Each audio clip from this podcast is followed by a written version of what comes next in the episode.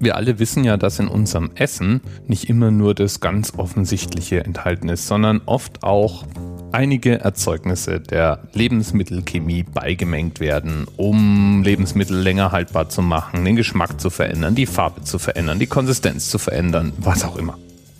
Was man beim Essen beimengen darf, ist genau festgelegt. Es gibt einen Katalog von Zusatzstoffen, der von der European Food Safety Authority, also eine Arbeitsgruppe, die für die Europäische Union diese Standards festlegt, vorgegeben wird. Wenn man nun auf die Packungen von Lebensmitteln sieht, findet man dort Listen dieser Zusatzstoffe. Und man kann aus der Zahl ableiten, worum es sich in etwa handelt. So ist E100 bis E199 meistens eine Farbe. Hat oft auch noch eine Zweit- oder eine Drittwirkung, aber es sind in erster Linie Stoffe, die für Färbung eingesetzt werden. E200 bis 299 sind Stoffe, die Haltbarkeit verlängern. Dann gibt's Antioxidantien, 300 bis 399 oder Säureregulatoren. Die 400 bis die 499 beschäftigt sich mit Verdickungsmitteln, Stabilisatoren und so weiter. 500 bis 599 geht's nochmal um Säureregulatorien und um äh, ja Anti-Backstoffe. Die 600 bis 699 hat mit Geschmacksstoffen zu tun. Ab der 700 reden wir über Antibiotika. Ab der 900 geht es dann um Süßstoffe und äh, Glasurmittel.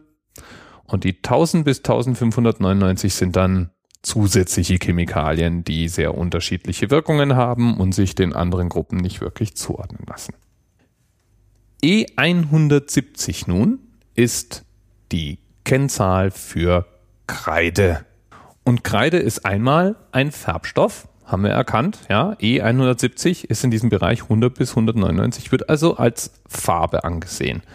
Ist auch von der Europäischen Union als unbedenklicher Zusatzstoff eingestuft. Das heißt, man darf es für alle Lebensmittel verwenden und es gibt auch keine Höchstmenge, die man verwenden darf. Neben der färbenden Wirkung hat Kreide aber auch noch andere Wirkungen und Anwendungsfälle. So wird zum Beispiel Kreide als ein Verdickungsmittel verwendet oder auch um den Säuregehalt zu regulieren in manchen Fällen. Jetzt könnte man sich natürlich die Frage stellen, ja, aber wo in meinem Lebensmitteln befindet sich denn Kreide? Und bei einer Recherche, die man aus purer Neugierde, zum Beispiel auch, weil man einen Podcast zum Thema Zahlen macht, hypothetisch gesehen, dann feststellen, dass zum Beispiel Lebensmittel wie Quark, Kaugummi oder auch Babybrei Kreide als Zusatzstoff enthalten. Kreide ist jedenfalls so unbedenklich, das dürfte man pur essen. Es gibt keinen Höchstwert, der dafür festgelegt wurde und es darf auch für die Herstellung von Bio-Lebensmitteln verwendet werden. Mahlzeit. Bis bald. TMRS 10, 9, 8. The experience of 47 individual medical officers. Was hier über die Geheimzahl der Illuminaten steht. Und die 23. Und die 5. Wieso die 5? Die 5 ist die Quersumme von der 23.